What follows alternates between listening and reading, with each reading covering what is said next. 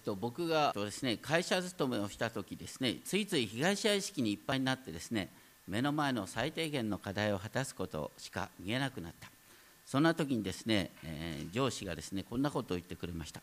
社長になったつもりでもっと高い視点から自分の仕事を見なければならない、ね、社長になったつもりで仕事をする。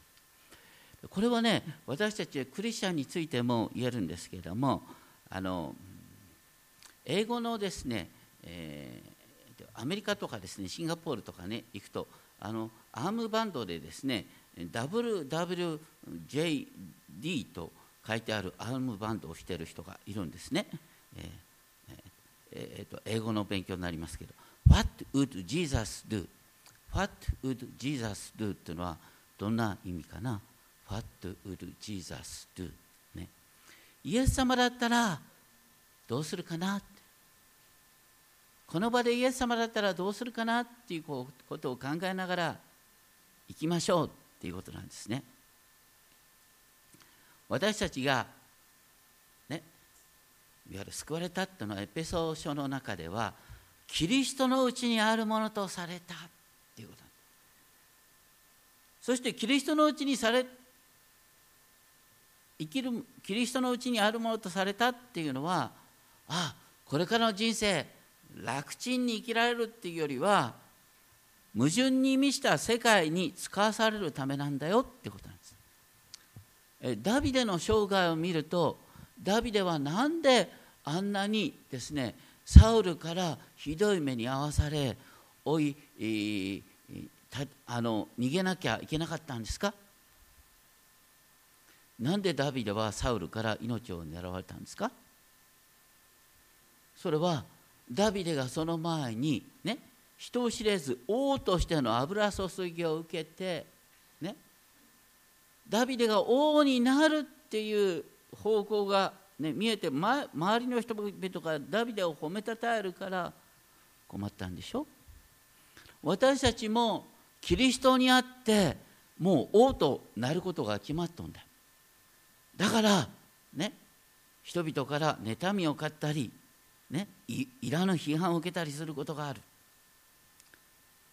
でダビデは散々苦労したことによって何が養われた、ね、ダビデは苦しむたびに今まで言ったけども詩篇が生まれたって言うでしょ。ダビデは苦しみの中で神様との交わりが深められて王になる備えができたんです。私たちもね今は備えの時期なんです。だから私たちがあ適度な苦しみに遭うっていうのはちょうどね帝王学帝王学って知ってる？ね。これから王様になるって人の訓練の機会なんだよ。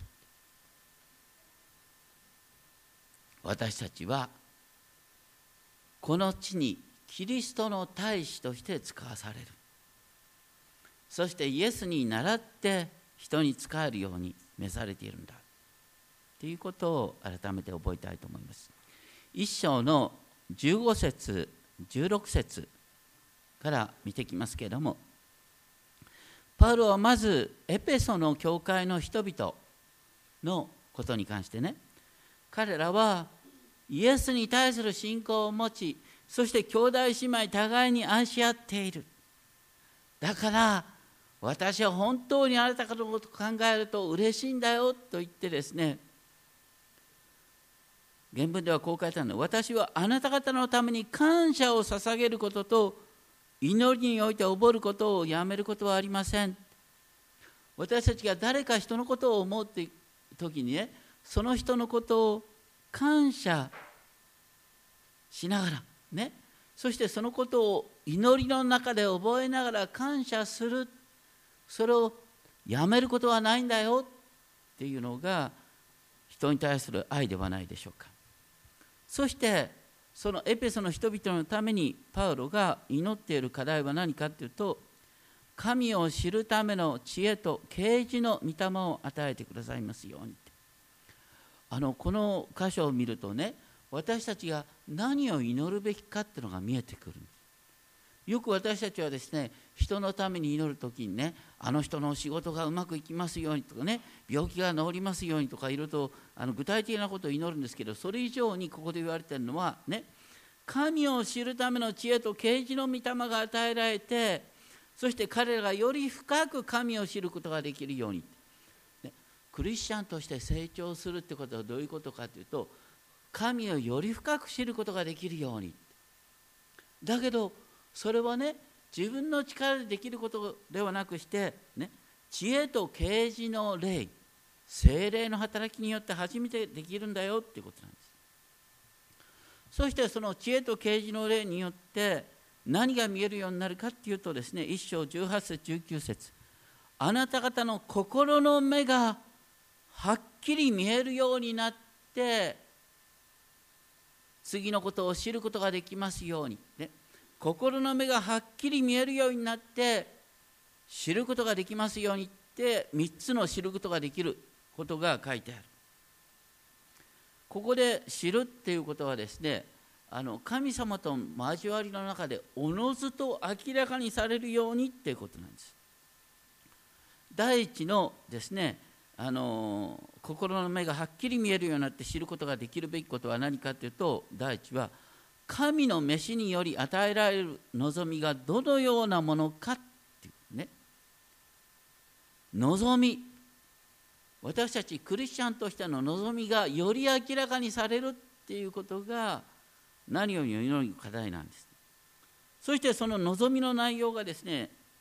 引き続き生徒たちが受け継ぐものがどれほど栄光に富んだものかが明らかにされるようにっていうことなんです。生徒たちが受け継ぐものいつも言いますけどもね私たちの希望をね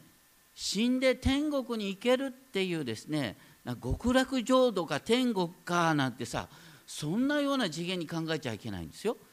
私たちが待ち望むのはねキリストにあって天も地も一つのものとされる天と地が一つになる世界なんです。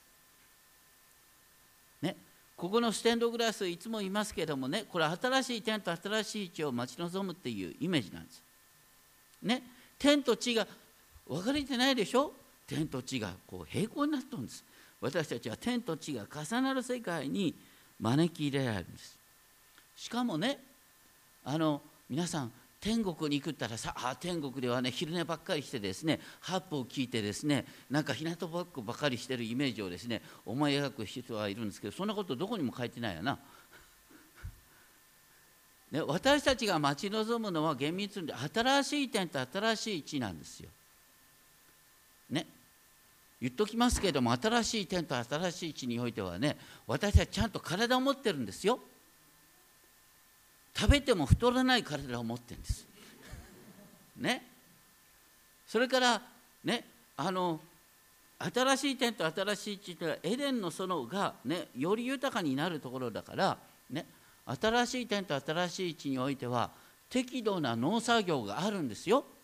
これは喜びの場ですよ。ガーデニングじゃなくてね自分であの作物を育てて自分で楽しむことができるっていうですねこう楽しいクリエイティブな働きがあるんです。もう一つあるのはですねあらゆる芸術活動があるんです。ね私あのそう皆さんがねあのこう今ああこういう牧師がいたんだよ。あの学生の時にねチェロをやってたんだけどねあの、うん、これから伝道に専念するためにチェロをやめたっていう牧師がいてですねでも中年期になってからですね考え直したんです。それは何かっていうとですねあ新しい点と新しい地に行ったらですね楽器の演奏をできるはずなんだ。だからそのための備えとしてやっぱり中年期を過ぎて過ぎてから牧師としてですねチェロを勉強しだそうっつってチェロを引き出したっていう先生がいるんですね。皆さんね。新しい点と新しい地においてはありとあらゆる創造的な働きがあるんです。でもねない仕事があるんです。一つは何かと金融業ですね。もう一つは何かというと牧師の仕事ですね。これは僕は本当に今から何かをですね身につけないと新しい点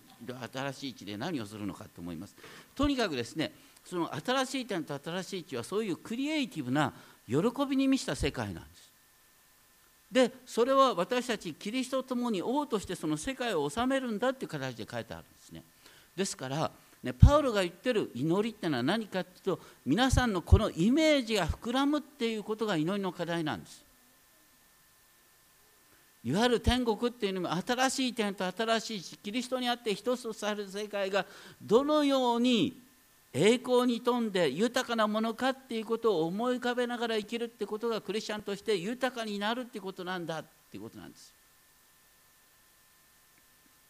でしかも第3は1章19節私たち信じる者に働く神の優れた力がどれほど偉大なものであるかを知る。これねこの流れでですね神の滞納の力が私たち信じる者に働く、神の滞納の力の働きが神の働きが私たちのうちになされる。神の働きっていう言葉はね皆さんも知ってるギリシャ語なんです。エネルギーエネルギーの語源が使われてる。神のエネルギーを私たちのうちに働くんです。私たちはねこう神のもたらす希望を知ると同時に今神が私たちのうちに生きて働くっていうことを体験できるんだよっていうことを言ってるんです。神は体験において知ることができる。それが今日ね先ほどマザー・テレサの作った「空っぽ」っていう詩をね読みました。マザー・テレサはこう言ってる。本当の魔術さを神は満たすことができる。イエスの呼びかけに「はい」と答えることは空っぽであることあるいは空っぽになることの始まり、要するに問題はあなたがねこう中途半端なものを持ってそれに固執してるから神様の宮沢が働かないんだ、ね、それをもっと空っぽになりなさい。そうする時に神はあなたを通して働くことができるんだよってことを言ってるんです。しかも神の滞納の力はどこに表されるかっていうと1章20節。まずですね神はキリストのうちにこの力をエネルギーを働かせてキリストを死者の中からよみがえらせた。そして神はこのキリストをですね天上で1章21節ご自分の右の座につかせてすべての支配権威権力主権の上にまた今の世ばかりではなく次に来る世においても唱えられるすべての名の上に置かれた。キリストが神の右の座についてですねすべてを支配している王となるっていうことが言われているんです。実はなっているんです。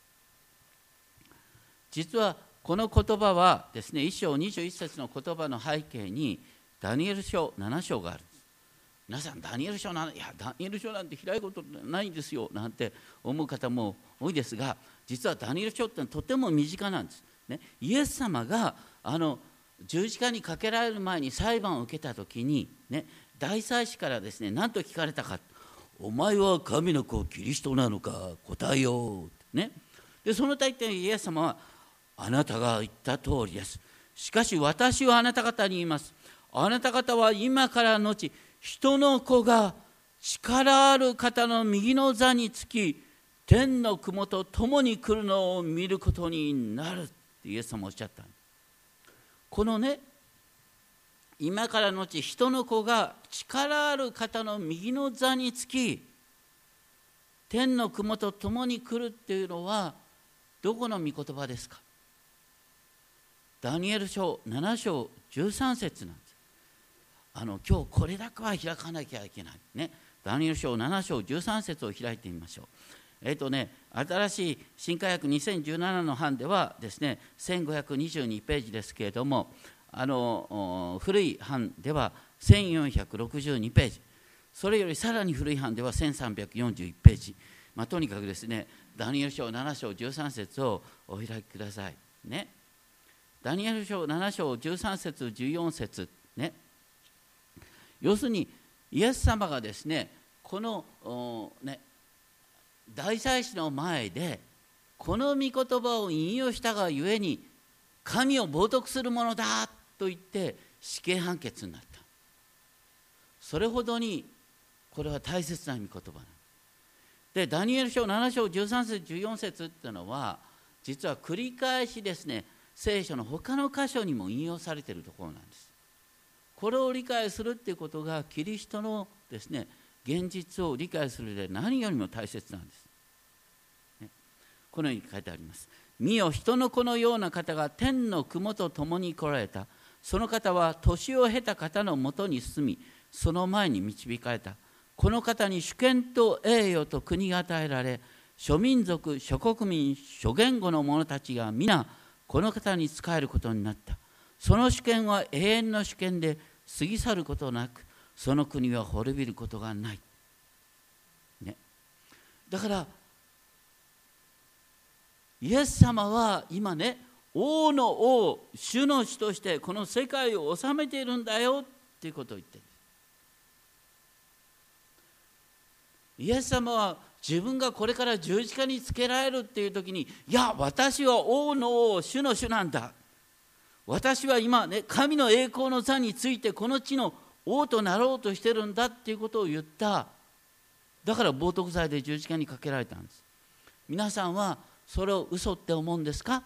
本当って思ってるからこの教会に来てるんでしょ？本当って思ってるって人はキリストはねダニエル書7章13節14節を成就した方だっていうことを知る必要があるんです。そうじゃないと私たち知らないうちにですねイエス様っていうとですねイエス様は苦しみに耐える方。苦しみに耐える愛の模範。そしてですね一生懸命頑張ったんだけど十字架にかけられて殺されちゃった人ってね世の人々はそう見てるね。そういう次元にとどまってしまうんです。僕昔ですねあのちょっとあのいろいろと苦労した時期があった。ね。東京武蔵野教会だとか東村山の責任まで負ってですね散々な目にあった時期があったんですけども、ね、その時にですねあの ある時ヘンデルのメサイアのハレルヤコンサート ハレルヤコンサートじゃないメサイアのコンサートを、ね、聞きに行ったね、メサイアのコンサートってのは3部構成になってるでしょ？で第2部の終わり、ね、第3部の終わりじゃなくて途中の終わりに何が出てくるかっていうと「ハレルヤハレルヤ」ってでしょ「 King of Kings Lord of Lords」ってなってるでしょ？だから王たちの王主たちの主って歌われる。そしてキリストは今すでに世界を治めておられるっていうのがハレルヤコーあのコーラスで歌われるんです。あれは今すでに天において響いている賛美なんです。天においてですね歌われているのはこうキリストの支配はもうすでに始まっているって言ってるんです。それを聞きながらですね目に見える現実が非常にですね思わしくない中でね思わしくない中ででもキリストの支配はすでに始まってんだ。私は帝王学を受けるためにこの試練に遭ってるんだって思えてね。でイエス様と共に苦しんでるんだって思えてとてもですねこう心がスッとしたんです。皆さんもそうなんです。ね。キリストの支配はすでに始まっているそういう中でさまざまな問題が出てるんだ。そしてこのですねあのダニエル書の流れが面白いのは、ね、キリストが王の王主の主として全てを支配するってことは7章13節14節に書いてあってその後何が書いてあるかっていうとですねでもね最終的な世界の完成以前にですねなお恐ろしいことがこの世界に起こる。そして神の民の生徒たちは苦しむ。しかしこのダニエル書7章27節では何と書いてありますか？ダニエル書7章27節。ね、国と主権と天下の国々の権威とは意図高き方の生徒である民に与えられる。これさ意図高き方の生徒って誰ですか？私たちクリスチャンでしょ？だからここに書いてあることはどういうことかというとねキリストは王となったそしてキリストにつながるあなた方もねこの世界を治めるものとなるんだっていうことを言ってるんですそうするとダニエル書7章ってのはすごいことなんです。キリストはね人の子のような方が神の右の座についてこの世界を治めていると言ってそしてそれはね全てのキリストにある生徒たちが全ての神の生徒たちがこの世界を治めるんだ。そして私たちは王としてこの世界を治めてですね全ての主権は彼に使い服従する。すごいことなのよ。皆さんの前で威張ってるですね、えー、社長やですね上司や校長やですねそういう人たちがやがて私たちの前にひざまずかざるを得なくなるっていうことがこう書いてあるんです。立場の逆転が起こる。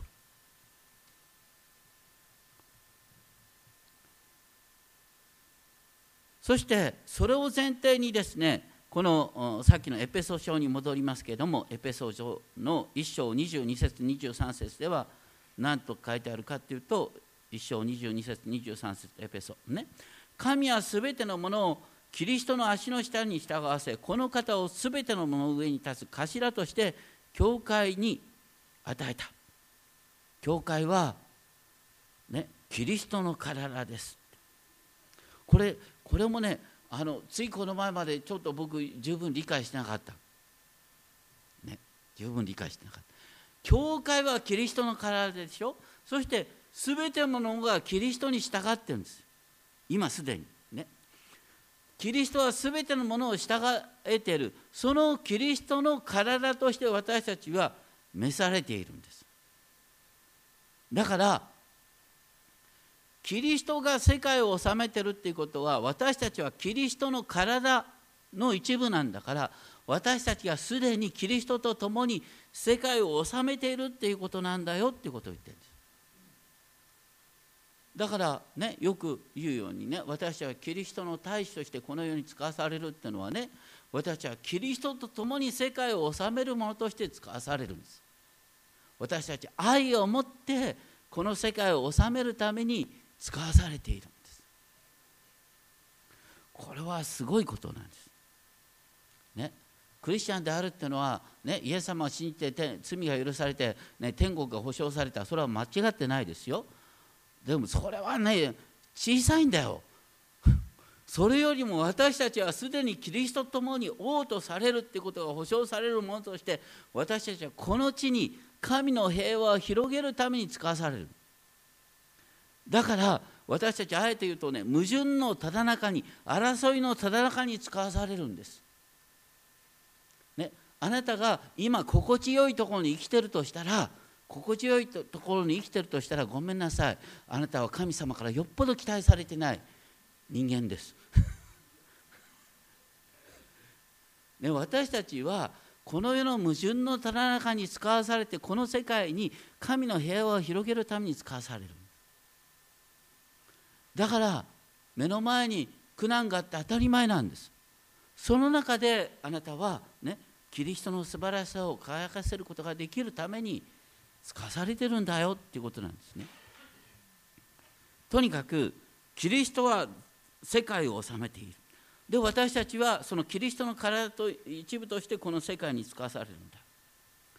でこれはねやがてねどういう形で現れるかっていうとあのコリント人の手紙の第16章2節3節にすごいことが書いてあるんですね。パウロがですねコリントの人々を非難したんですコリントの人々は内輪でですね非難合戦をしてですねついにですね自分の仲間であるものをですね裁判に訴えるようなことを愚かなことをしている。それに対してパウロが言ったのはですね生徒たちが世界を裁くようになるんだよ。しかもね私たちクリスチャンは見つかりをも裁くものになるんだよって言ってるんです。私たち見つかりったらいやすごいと思うかもしれないけどね最終的には私たちは見つかりの上に立つんですよ。どうしてかっていうとね私たちキリストと一つとされるからキリストは見つかりを治めるでしょ。それと同じように私たちキリストと一つにされたものとして見つかりをも裁くものとされるって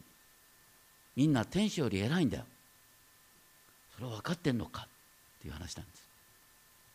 そういう誇りを持ってこの世の困難に向かいなさい。ね。ですからこの点本当に多くの人が見失ってるんですけどもね。例えば黙示録にね何が書いてあるかっていろいろとあるけどもね、私たちは、ねえー、殉教なんか、うん、殉教の死なんか遂げたとしても最終的に生き返ってキリストともに千年の間王として治めるんだ、ね、で来るべき世界っていうのは私たちは永遠に王であるって書いてあるんです。これはね何を言ってるかというとね神はキリストを死者のからよみがらしてご自分の右に引き上げられた。そしてその神の全能の力全能のエネルギーは私たちのうちにすでに働き始めてるんだよ。どうしてその働きを体験できないかっていうとあなたが自分のことに固執しすぎて神の前に十分に空っぽになってないからだっていうことを言ってるんですで続けてですね全世界を、ね、キリストの足の下に従わせる教会はキリストの体である一章23節。すべてのものをすべてのもので満たす方が満ちておられるところ。すべ、ね、てのものを満たす方の満ちておられるところが教会なんだっていうことはどういうことかというとねこの教会というのは単数形なんです。全世界的な教会。全世界的な教会でいろんな問題が起きたとしてもですね神様はねたとえね一つのねあのキリスト教の団体がダメになっていってもその傍らで神様は新しい動きを始めて全体として神様はキリストの教会を導いておられるということなんです。今年はですね宗教改革500周年ねプロテスタント教会で宗教改革500周年というとですねついついですねそのいやあのカトリックはねあの当時はひどいことやってたのよ。ね。免罪符なんか売ってですねこれを買ったらですね煉獄の苦しみがなくなるなんてわけのわかんないことを言ってたのよ。ってね。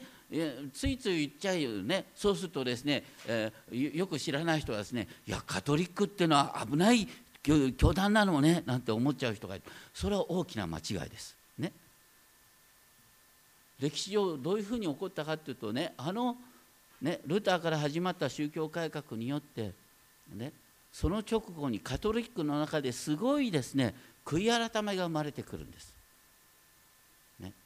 そしてその悔い改めた流れから、ね、イエズス会なんかが日本に宣教師を送ってくるとかいう流れになってるんですよね。とにかく現在のカトリックは違います。まあ、だからといってカトリックに行けとは言わないですけども、まあ、とにかくですねあのルターの宗教改革によってカトリックはねその反省によって変わってきてるんです歴史を見るとですねですから一つのねあの団体がダメになったとしても神様はその別の形であの豊かにしてくださる。この私たち全世界的な教会においてもそうですね。いっぺんいってんねいやどうしてあの教会はああなんだろうだけど片方でですねその中でまた新しい動きが始まってるってこともあるんだ。しかもあの知らないうちにね私たちが当たり前って思ってることがねもうイエス様のおかげっていうことがたくさんあるんです。例えばですねついですね日本で100年前の現実を考えてごらんなさい。100年前の現実でねね、生まれながら人間は差があるんです。ね、っていうのは当然だったでしょ？貧しく生まれたのはしょうがないんです。貧しく生まれた人はですね教育なんか受ける必要ないと。人間は生まれながら違うんですって言われてたんです。それがね今私たちの状況の中ではねみんな生まれながらねかけがえのない平等に創造されてるんです。だから全ての人が教育教育を受ける権利があるんですって言ってるでしょ。これは全ての人が最低限の生活を営む権利があるんですって言われてるでしょ。これどこから始まってんですか？イエス様でしょう、ね、だって世界の流れの中で人間は生まれながら違うんだっていうのが常識だったんですよ。それに対して全ての人がね、神の形に創造され全ての人に価値があって、ね、強い者が弱い者を虐げてはいけない。全ての人に、ね、教育を受ける権利があるんだということを言うようになったまさにイエス様のおかげなんです。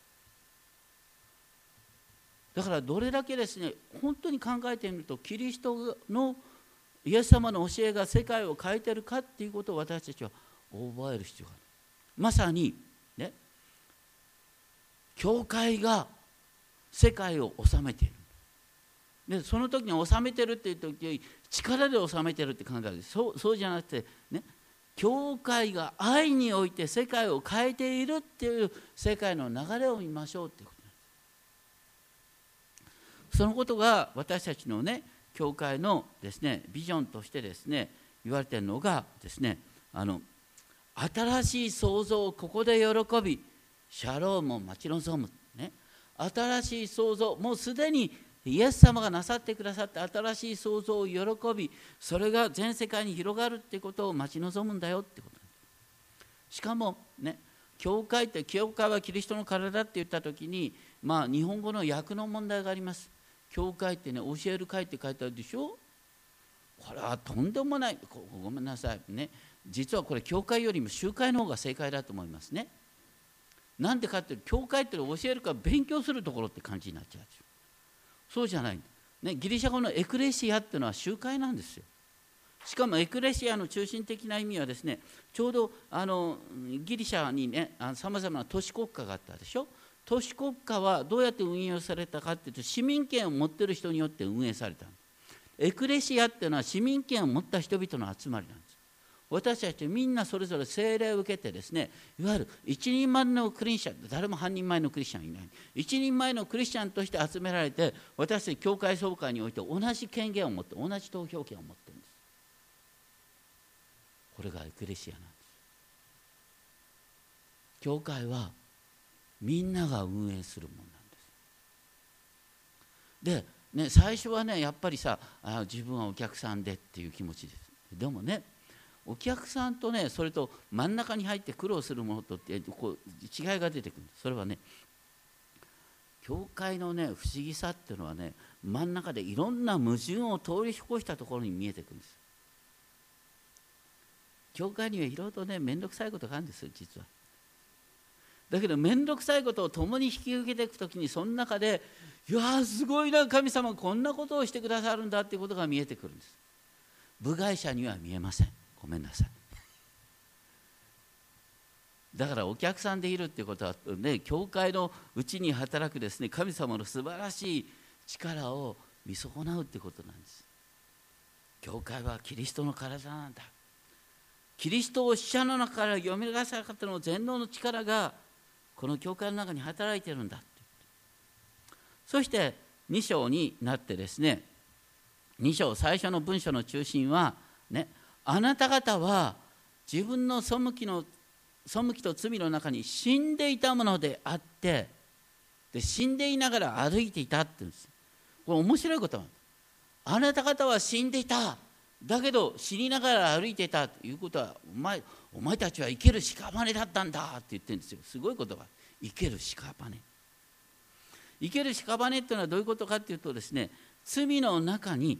罪を背きと罪を通して死んでいた、まあ、罪っていうとね皆さんあの人によってはですねいえ私がイエス様を十字架にかける。そんなね十字架にかけるほどの罪を犯した覚えはないよって思う思うでしょ。でもね罪旗っていうですねあの言葉のあの中心的な意味は何かというとね、えー、ギリシャ語にするとハマルティアですがハマルティアの中心的な意味は何かというと的外れなんです。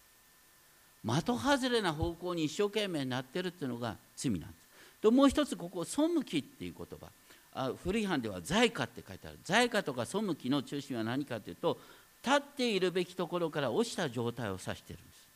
だから背きと罪の中に死んでいる状態っていうのは見当違いの方向で一生懸命頑張っている人見当違いの隠しに立っている人これがね死んでいる人だって言ってるんですよ。だから聖書によると創造主を知らずに自分を神として見当違いの方向で熱くなっている人々が世界を混乱に陥れてるって。だって現実そうでしょ？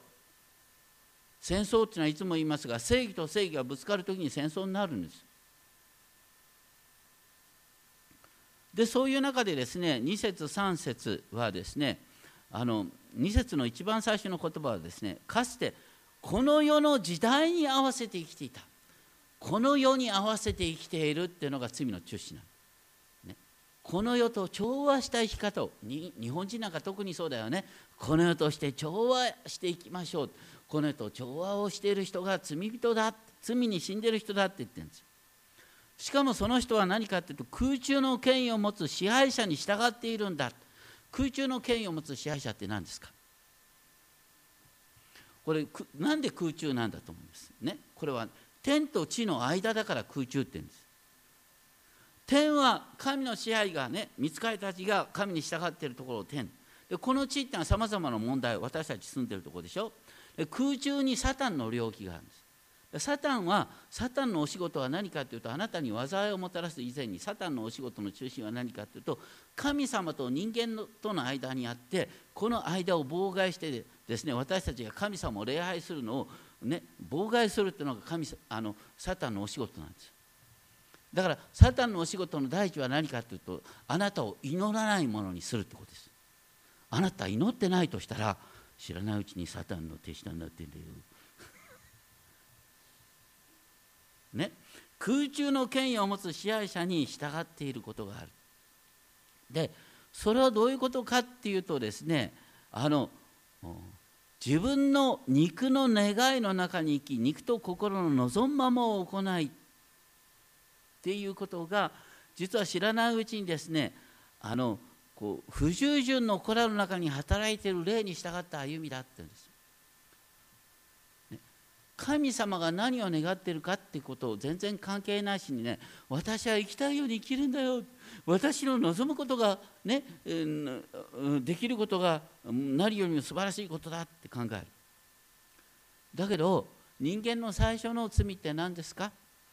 ね。神様がこのこの木の実善悪の知識の木の実から取って食べてはならないと言ったんだけどもね蛇に誘惑された途端ですねその食べてはならないと言われた木の実がなんかとてもおいしそうに見えちゃっておいしそうに見えてこれを取って食べると私はもっといい人間で優秀な人間になれるんだと思って取って食べたっていうのが罪の始まりでしょ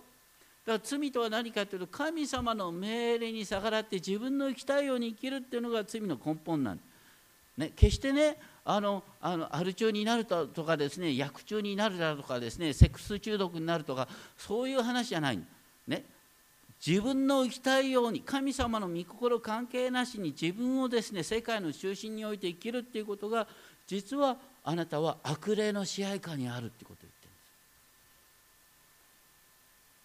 す。そういう点で私たちは本当にですね悪霊の働きね。サタンの働きを私たちはあの非常にですね誤解している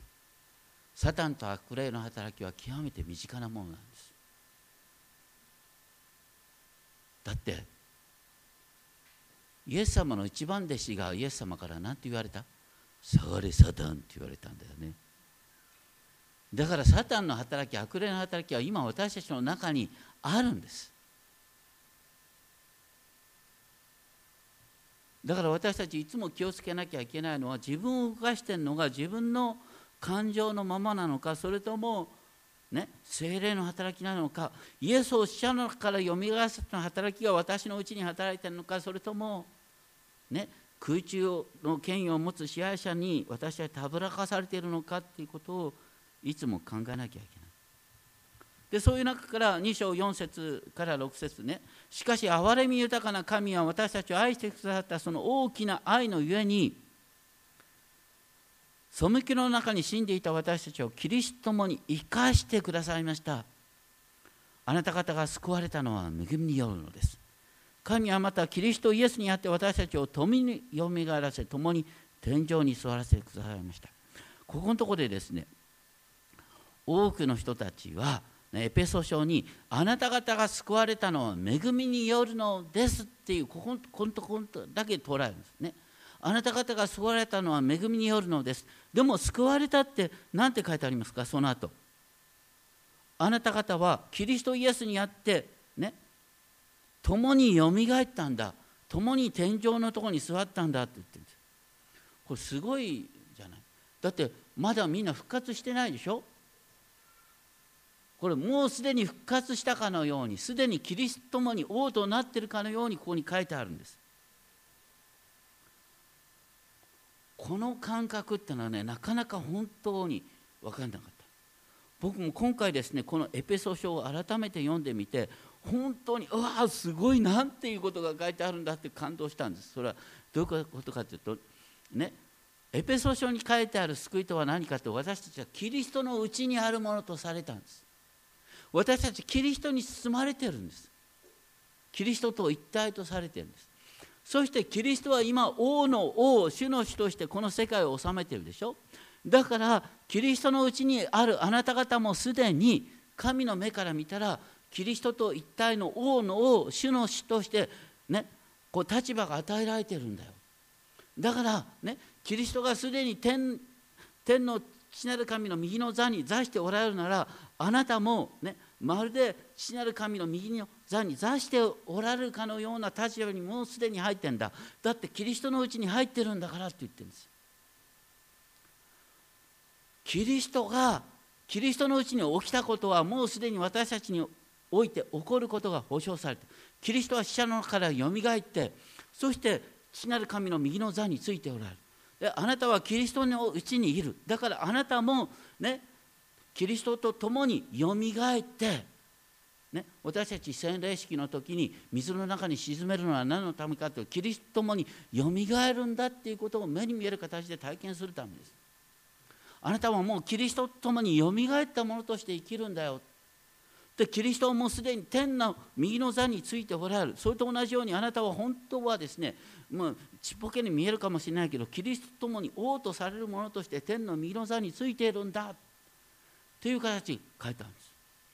だから救いっていうのはですねあのいわゆるあの最後の裁きでですね無罪褒めになるっていうことはそうなんですけどそれ以上にね私たちはキリストと共にこの世界を治めるものとされているっていうことが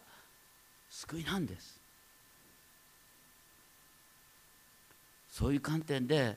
私たちは自分の救いを考えてるかっていうことなんですそのことが7節で書いてあるんで7節でねそれは来たるべき時代においてあらわにされることだっていうことを言ったんで来たるべき時代っていうのはキリストの再臨の後の時代ですね。でこの来たるべき時代と2章の2節にあるですねあのこの世の流れこの世の時代ねこの世に従って生きてるっていうことと来たるべき世界が来た時に全てが明らかになるってことが対比されてるんです。だから罪とは何かっていうとこの世の時代この世の雰囲気に合わせて生きるっていうのが罪だ。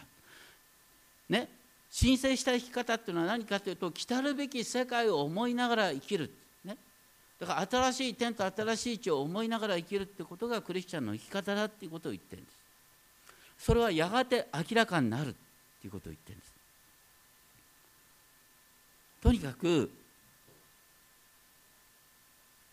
エペソ書が言ってる救いとは私たちキリストのうちにあるものとされている。私たちはキリストのうちにあるものとされている。キリストがすでに復活しそしてこの王の王として世界を治めているそれと同じ立場に私たちが置かれているということを言ってる。んです改めてねあの聖書が言う救いっていうのは何かっていうとねあの旧約聖書から言う救いって何ですか？旧約聖書で繰り返し救いとして表現されるのは何ですか？それはエジプトの奴隷状態から解放されたってことが救いだったでしょ？次に出てくる救いは何かというとバビロン保守バビロン帝国の奴隷状態から救われるっていうのが救いなんです。で新約で書いてある救いって何ですか？2章2節3節です。知らないうちにね悪霊のささやきに従って自分の生きたいように生きてるっていうのがそういう状態が実はサタンの支配下なんだ。そのサタンと悪霊の支配から解放されて、ね、来たるべき世の命を今から生きるってのが救われるっていうことなんだ。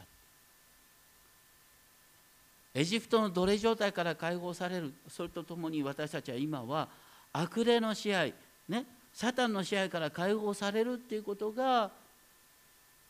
今救われているっていうことなんだ。サタンの支配から解放されるっていう時にねよくねサタンって言うとそんな時代遅れとか言うそうじゃなくてね私たちは互いに非難したりですねあのこの世的な流れに従って生きてるってことがもうすでにサタンの支配下にあるってことなんだ。それよりもね来たるべき神様の、ね、救いのご計画を思い浮かべながら最終的に平和がこの世界に満ちる世界になる。その神の平和が世界に満ちる。それに先立って私たちはこの地に平和を広げるために使わされるんだ。そのために私たちは救われているんだということを考える。でしかもねキリストのうちに働いた力があなたのうちに働くんです。あなた方のうちうちに生きておられる方はどなたですか？キリストご自身。全能の精霊があなたのうちに宿っているんです。創造主があなたのうちに宿っているんです。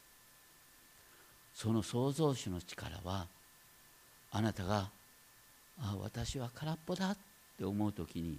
そこから働き出すんだって。すごいことなんです。新しい命の喜びを味わいながらこの世界に平和をもたらすもとをさせていただきましょう。お祈りしましょう。天のお父様私たちは知らないうちに本当にキリストにある救いをあまりにも小さなものに捉えがちです。しかしキリストにある救いとは私たちはキリストと共に王となることだ。キリストと共にこの世界を治めることだ。それがキリストにある救いです。それを私たちはこの矛盾に満ちた争いのある世界に使わされこの世界に平和を広げるということを通して明かしさせていただくことができます。どうか神の平和の人としてこの世界に使わされますからどうか私たち一人一人を小さなキリストキリストの大使として豊かにお持ちください。尊き主イエス・キリストの皆によってお願いします。アーメン。